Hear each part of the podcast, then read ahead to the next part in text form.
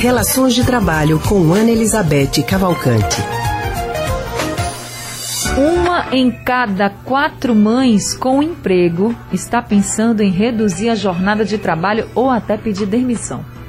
Grave, né? A informação vem de uma análise recente feita nos Estados Unidos pela consultoria McKinsey, Mac, McKinsey e a Fundação Linian é sobre esse assunto que conversamos agora com a psicóloga e psicanalista do Centro de Pesquisa em Psicanálise e Linguagem, CPPL, Ana Elizabeth Cavalcante. Ana, boa tarde para você. Boa tarde, Leandro. Boa tarde, Anne. Boa, boa tarde, tarde Ana Elizabeth. nossos ouvintes.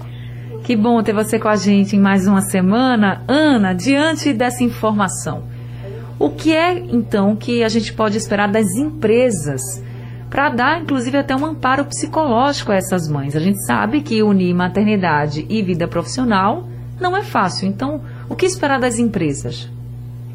Ô, Anne, é, Leandro disse, comentando a pesquisa, né, que era algo grave. Eu acho grave e triste o que a gente constata a partir dessa, dessa pesquisa, né? Porque você veja, depois de tantos anos, né, depois de tantas lutas, de tantas conquistas né, efetivadas pelas mulheres, uma pesquisa dessa mostra como ainda a, a obrigação pelo, pelos cuidados dos filhos né, é muito atribuído ainda à mulher.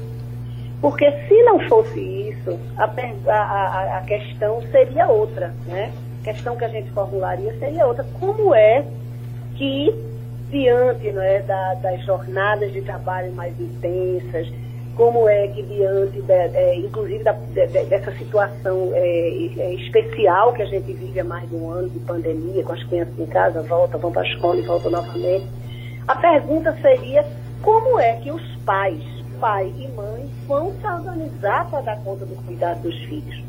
Então, essa, essa constatação, né, por isso que as pesquisas são importantes, elas nos mostram como isso ainda é arraigado na nossa cultura, né? E não só na nossa, inclusive é, é, em outros lugares também, mas sobretudo na nossa cultura, né? Quer dizer, a gente diz, para usar uma expressão da época, né, bem moda, é como se existisse, né, um, é, de uma forma muito arrasgada, um, uma, uma, um machismo estrutural que afetam e que colocam nessa posição tanto os homens quanto as mulheres, quanto as mulheres, né? Porque se os homens é, é, tem as suas dificuldades de assumir né, as, as, é, efetivamente, de forma compartilhada, cuidado com os filhos, as mulheres também são atravessadas por isso e muitas vezes se colocam na posição de que isso é uma tarefa delas, né?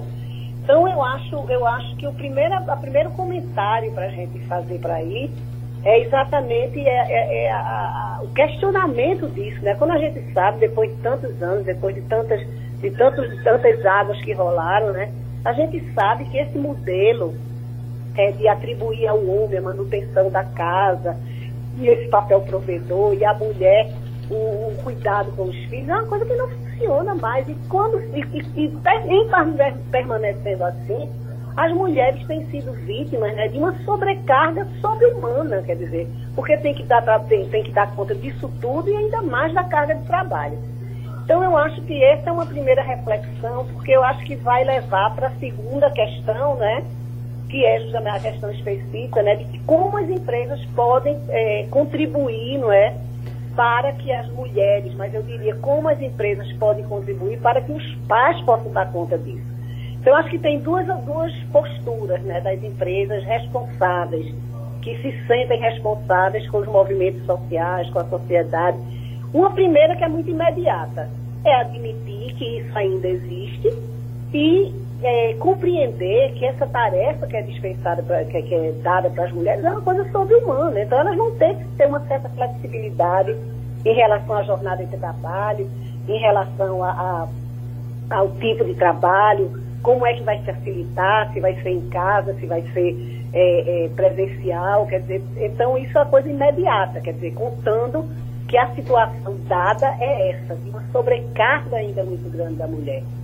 E a outra posição, acho, da empresa, que é uma coisa mais estruturadora, né, que pode contribuir muitíssimo para essas mudanças que são mais do que necessárias, é justamente é, passar a encarar não como um problema da mulher, mas como um problema dos pais. Quer dizer, como é que as empresas podem fazer para facilitar né, que os pais, e aí nesse sentido eu estou dizendo os pais, é, nesse, os homens da relação, os pais, ou, ou é, é, o outro, quer dizer, colocado como, esse, como se fosse esse par é, heterossexual, né, quer dizer, é esse que assume efetivamente junto com a mulher.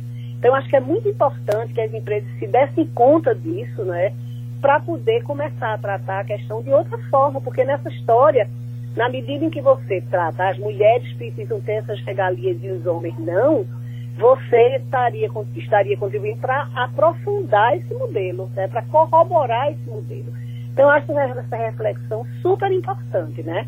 Acho que, em termos imediatos, a empresa tem algumas medidas a serem tomadas, é, porque a, a, situação é dada, né? Não vai esperar que se modifique para tomar providências, mas eu acho que precisam começar a pensar sobre essa história da parentalidade, quer dizer, o uhum. que é que é, homens e mulheres vão fazer para cuidar dos seus dos seus filhos e dar conta do trabalho. E está tudo tão enraizado, tão óbvio, né, de que a mulher é que tem esse compromisso maior que acabou sendo deixado por uma questão cultural, que ninguém precisa ser avisado mais disso, né? Agora está na hora de agir. O ah, homem da casa também pegar a responsabilidade para ele, as empresas enxergarem tudo isso que a Ana Elizabeth é, trouxe para a gente aqui hoje na nossa conversa. Obrigado, viu, Ana? Nada, até a próxima. Tchau, Ana, até quarta. Eu até quarta, Ana Elizabeth. Um grande abraço para você, Tchau, obrigada. Pra também. A gente acabou de conversar com a psicóloga e psicanalista do Centro de Pesquisa em Psicanálise e Linguagem CPPL, Ana Elizabeth Cavalcante. Lembrando, hein, você encontra as nossas colunas e o consultório do Rádio Livre no nosso site radiojornal.com.br e também nos aplicativos de podcast Spotify, Google e Apple Podcast. Rádio Jornal, Pernambuco no seu rádio.